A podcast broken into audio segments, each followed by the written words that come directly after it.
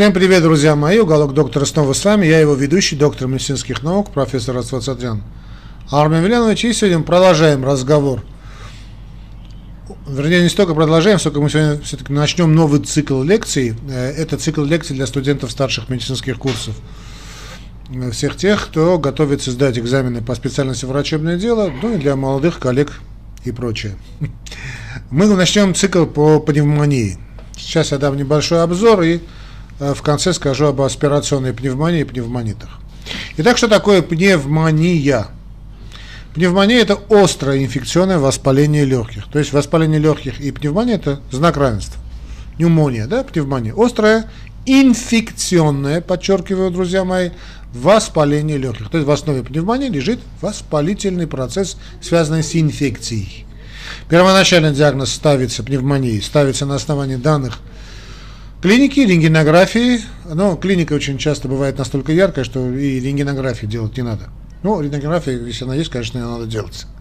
Причины, симптомы лечения, профилактика и прогноз зависят от того, является ли пневмония бактериальной, микобактериальной, вирусной, грибковой или паразитарной, внебольничной, да, то есть больной подхватил какую-то дрянь, не находясь в больнице, Внутрибольничной, это уже наши проблемы, нозокумиальной инфекции, да, внутрибольничная инфекция. Возникает ли она у больного, находящегося на искусственной вентиляции легких, высоченная смертность по известной причине, друзья мои, вы запомните мои слова, а потом у нас Будут разборки, чтобы не говорили, что я об этом не говорил, из-за того, что налево-направо, налево-направо, направо неправильно людей интубируют. То есть не надо вообще их интубировать, а вот с дуру, или я не знаю, за слово умысла всех начали интубировать.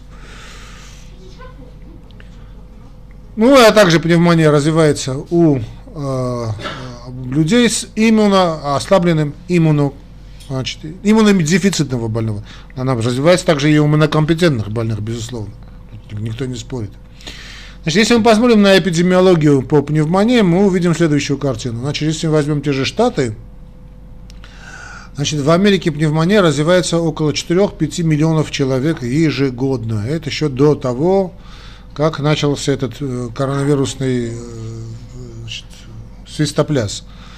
Значит, примерно 55 тысяч из этих больных умирает от пневмонии. Это довольно высокая, высокий процент смертности, конечно. В Соединенных Штатах Америки пневмония наряду с гриппом, инфлюенцией, да, является восьмой по значимости причиной смерти. И это лидирующая причина смерти от инфекционных заболеваний.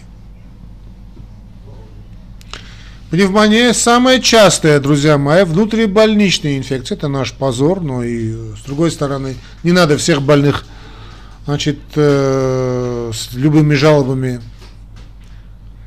Понимаете, о чем я иду, имею что я имею в виду? Концентрировать в одном месте. Очень частая причина внутрибольничной инфекции, которая имеет очень плохой прогноз, очень часто летальный исход. И это самая частая причина смерти и не только в развивающихся странах, но и в развитых странах, в, той же, в тех же Соединенных Штатах Америки. Наиболее частой причиной, друзья мои, э, пневмонии у взрослых, стар, то есть, ну, старше 30 лет, является отсутствие значит, продолжающейся вирусной пандемии, какой-нибудь, да, наиболее частой причиной. То есть, значит, э, пневмония развивается, она имеет свой Э, значит, свои пики во время ОРВИ. Понятно, ОРВИ, эпидемии гриппа, понятно, дают вспышки э, осложнений в виде пневмонии, которая э, не сама по себе вирусная пневмония, как таковая, хотя она тоже опасна, безусловно, но наложение на нее бактериальной инфекции является очень серьезным фактором. Вот наиболее частой причиной пневмонии у взрослых на фоне вирусной инфекции является вот присоединение бактериальная инфекция, оверинфекция, да, суперинфекция. Стрептококус пневмония до сих пор является самым распространенным возбудителем этой пневмонии во всех возрастных группах, лечебных учреждениях и географических регионах, как и внутрибольничные инфекции в том числе, стрептококус пневмония. А, наблюдается определенный спад инфекции, вызванной стрептококус пневмонией, считается из-за увеличения частоты вакцинации А, ну, имеется в виду именно по значит, возбудителю, да, скажем. А именно возбудить против возбудителя. Тут можно, конечно, немножечко поспорить, но и быстрое развитие коллективного иммунитета. Понятно, что чем быстрее развивается коллективный иммунитет, тем значит, вирусу тяжелее проходить через естественный иммунитет, друзья мои, естественный иммунитет. Через эти препоны. Да, и вирус сам ослабевает, переходя из одной атенуации вируса известна, переходя от человека к человеку. А надо понимать, что не, не только стрептококус пневмония, конечно, пневмония может вызвать любой микроорганизм, любой, начиная от вируса, ну, вирус по большому счету и жизнью не считается, да, такой, до большого какого-то такого организованного субъекта, типа паразита. Дыхательные пути и легкие постоянно подвергаются воздействию патогенных микроорганизмов внешней среды, но мы не заболеваем в частности, верхние дыхательные пути, ротоглотка, колонизирована так называемой нормальной флорой. Это нормальная флора нашего, нашего, наших легких, которая также обладает барьерной защитной функцией. Но микроаспирация этих патогенов из верхних дыхательных путей считается обычным явлением. Но эти сами микроорганизмы часто рассматриваются в, контек, в контексте иммунологической защиты механизмов легких. То есть это нормальная флора, как нормальная флора кишечника. Несмотря на то, что мы аспирируем, вдыхаем, да, не, то есть я не меня кишечники сейчас я говорю, но хочу, хочу привести пример просто. Нормальная флора кишечника нормальная флора верхних путей, верхних дыхательных путей. То есть это нормальная флора, которая выстилает наши слизистые, тоже не является значит, э, чем-то таким, что обязательно с ней надо бороться, она также является защищающей, является роль барьера. Так вот, много слизистой и так далее, и так далее. Много есть барьеров, в том числе вот это э, нормальная флора. Но пневмония развивается в тех случаях, когда ослабевают естественные защитные механизмы человека. Или макроаспирация приводит к большему скоплению микроорганизмов, что подавляет нормальные естественные защитные механизмы, и происходит инвазия особо вирулентного патогена в больших количествах. В некоторых случаях инфекция развивается, когда патогенный микроорганизм попадает в легких посредством кровотока или путем пограничного распространения от грудной стенки или средостения. Другой недавно выявленный потенциальный механизм развития пневмонии – это дисбиоз устойчивого микробиома легкого, о чем уже, в принципе, мы сказали. Но это относительно новое явление, мы долго, дол, долгое время считалось, хотя мы говорили на эту тему, что говорили, нет такой нормальной флоры, сейчас все-таки говорят о дисбиозе. То есть, когда дисбиоз устойчивого микробиома легкого, значит, мы видим дисбиоз, то есть нарушение баланса, и развивается пневмония. Защитные факторы верхних дыхательных ключей включают в себя иммуноглобулины слюны. Да, слюна. Мы слюна, мы знаем, что имеет очень интересную такую вещь, как лизоцим, которая защищает нас практически от всего. Вот треугольничек такой, да. Каждый угол против чего-то там, против паразита, против бактерий, против грибков. Значит, протеолитические ферменты, вот же лизоцим, о котором я сказал, а также ингибиторы роста, продуцируемые нормальная микрофлора, и фибронектин, который покрывают слизистую и ингибируют адгезию. Неспецифическая защита нижних дыхательных путей включает кашель. Кстати, кашель тоже является защитным реакцией. Ну, наверное, замечали, да, что мы начинаем кашлять, чтобы что-то откашлять, грубо говоря, чтобы выбросить дрянь из организма, из легких. Так вот, значит, кашель, э, значит, включая кашель, мукоцилиарный клиренс предотвращают инфицирование через воздух. Ну и слизистая. Отсюда и слизь. Чем больше слизи, тем лучше. Специфическая защита нижних дыхательных путей обеспечивается патогенно-специфичными иммунными механизмами, включая опсонизацию иммуноглобулина А иммуноглобулина G, антимикробный пептиды, противовоспалительные эффекты сурфактанта. Сурфактант. Фага, значит, фагоцитоз, альвеолярные макрофаги и Т-клеточные иммунные реакции. Эти механизмы защищают нас от инфекций. Поэтому мы не болеем. А при нарушении вот этого баланса мы начинаем заболевать. По многим причинам, в том числе системные, то есть аутоиммунные заболевания, недостаточное питание – Госпитализация, антибиотикотерапия, назначаемая налево-направо, за что судить надо. Антибиотики, как говорил мой папа, назначаются в крайнем случае, то не своим детям. Нормальная, значит, по многим причинам нормальная флора меняется или нарушаются защитные механизмы. изменение психического состояния, кстати, имеет огромное значение. Огромное значение. Вот это депрессивное подавленное состояние, этот нагнетаемый ужас все время, тоже способствует и ослаблению иммунитета. Курение также нарушает нормальную флору. Назогастральная эндотрахеальная интубация, эти тем кретинам, которые всех интубируют. Расстройства или препараты, подавляющие иммунную систему, все они играют огромное значение в, значит, развитии пневмонии.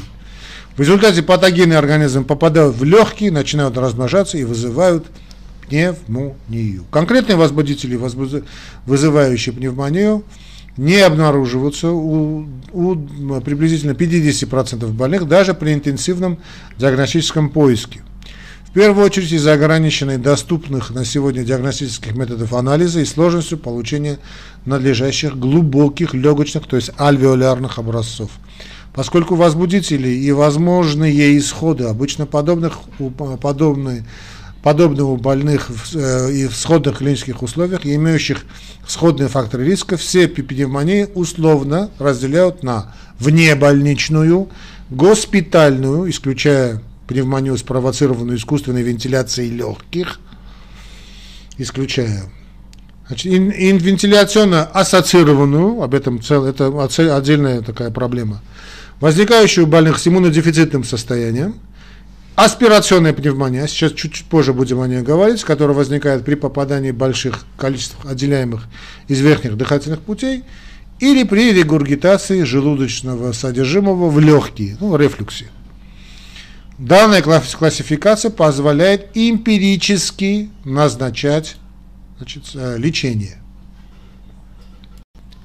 Ну вот и, собственно, аспирационный пневмонит и пневмония. Аспирационный пневмонит и пневмония вызваны аспирацией токсичных или раздражающих веществ, как правило, содержимого желудка в результате рефлюкса. Да? Значит, снова говоришь, пневмония – это инфекция, а пневмонит – это не инфекция. Вот там и там есть воспаление, просто одно воспаление носит инфекционный характер, в другом инфекционный характер не имеет существенного значения. Потом он может присоединиться, но начало нет. В результате развивается химический пневмонит, бактериальная пневмония или обструкция дыхательных путей. Симптомы включают кашель, кашель и одышку. Диагноз основывается на клинической картине и данных рентгенографии органов грудной клетки. Лечение и прогноз зависит от аспирированного вещества, то есть что мы вдохнули. Аспирация. Аспирация может привести к воспалению легких, то есть химически, к воспалению легких по типу химический пневмонит, инфекции, бактериальная пневмония или абсцесс легких, или к обструкции дыхательных путей. Микроаспирация небольшого количества секрета верхних дыхательных путей является чрезвычайно распространенным явлением, однако этот аспирационный материал очищается с помощью нормальных, естественных, защитных механизмов легкого, легких. Термин аспирационная пневмония используется, когда нарушена защитная способность нижних дыхательных путей и аспирирован, и или, и или, так скажем, аспирирован большой объем секрета. Утопление также может вызвать воспаление легких, кстати.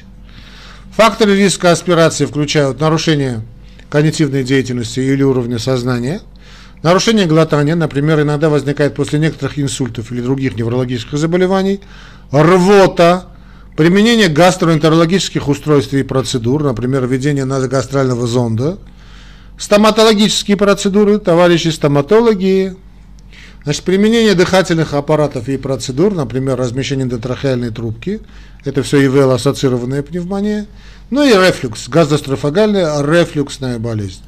Пато, патофизиология. Химический пневмонит, значит, огромное количество веществ оказывает прямое токсическое воздействие на легкие или стимулирует воспалительную реакцию в ответ на аспирацию. Чаще всего такими аспирированными веществом является, собственно, желудочный сок, а это соленая кислота, да. Но к другим веществам относятся нефтепродукты. Ну да, можно. Особенно низкой вязкости, например, токсический технический вазелин и жидкие масла, например, минеральное масло, касторовое масло и керосин. Липоидную пневмонию могут вызвать нефтепродукты и слабительные масла, Аспирация бензина и керосина также приводит к развитию химического пневмонита. Ну, бывает.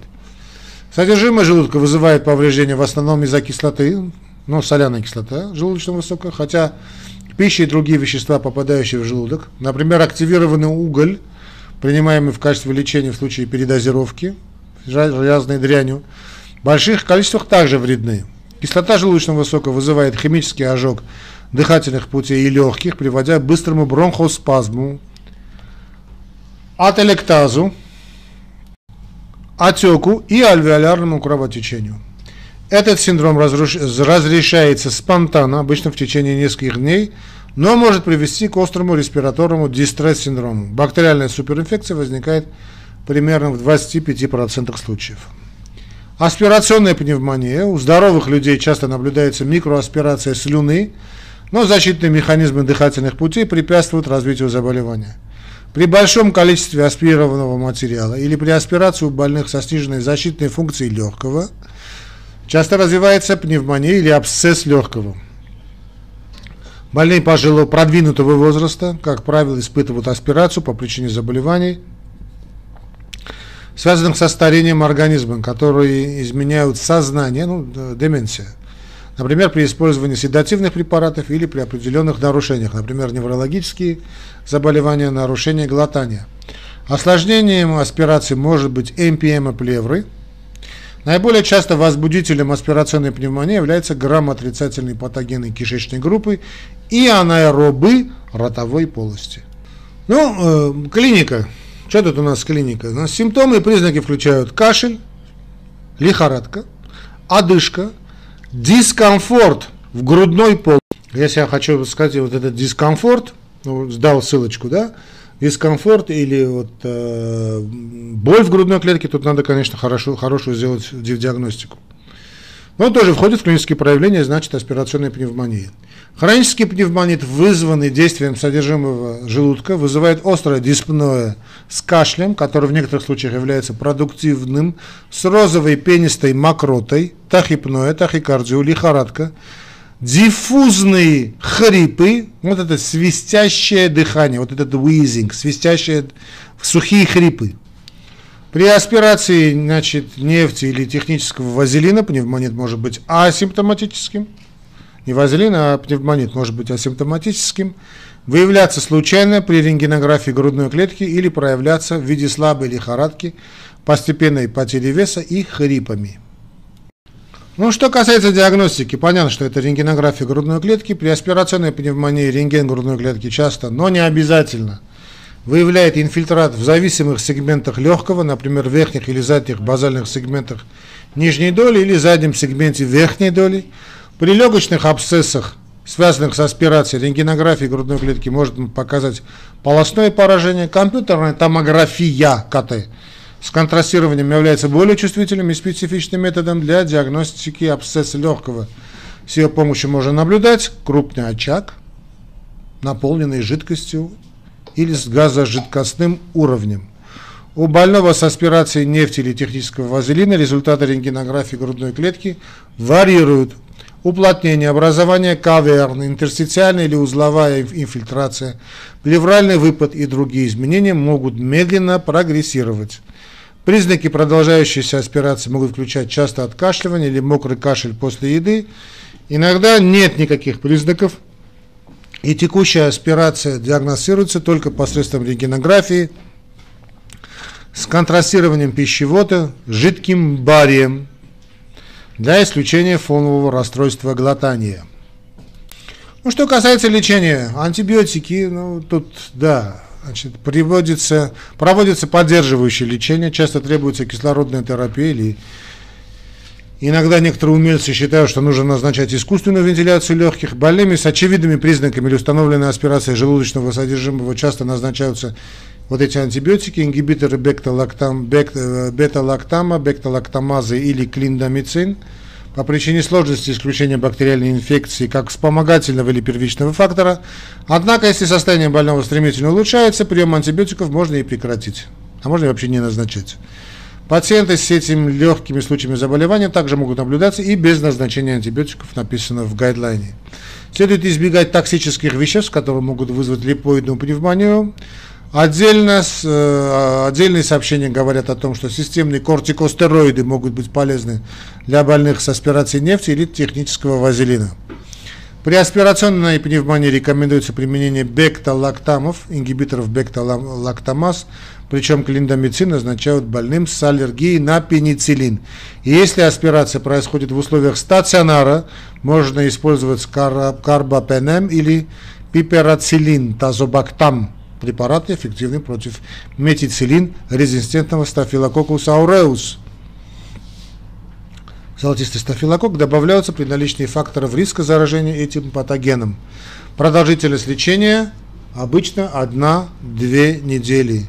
Лечение абсцесса легких проводят антибиотиками и в некоторых случаях при помощи черезкожного или хирургического дренажа. Многие врачи продолжают лечение антибиотиками, но некоторые, до тех пор, пока рентгенограмма органов грудной клетки не покажет полное разрешение или только небольшую стабильную остаточную аномалию. Хотя вспомним, что, в принципе, такое было золотое, золотое правило при советской, советской медицине, что проходит температура, три дня только назначаются антибиотики после, а потом прием антибиотиков прекращается. Ну да ладно. Теперь профилактика. Стратегии для предотвращения аспирации являются важными при врачебном наблюдении для общего клинического результата. Для больного со сниженным уровнем сознания рекомендуется избегать питания через ротую и прием пероральных препаратов. Может быть полезным приподнят э, изголовье кровати до более 30 градусов. Следует прекратить прием некоторых седативных препаратов. Больным с дисфагией в связи с инсультами или другими неврологическими заболеваниями долгое время рекомендовали придерживаться диеты со специальной консистенцией, чтобы попытаться уменьшить риск аспирации, однако существует мало убедительных доказательств того, что это реально эффективно. Логопед может обучить больного конкретным стратегиям, запрокинуть голову назад с подъемом подбородка и другие, чтобы снизить риск аспирации.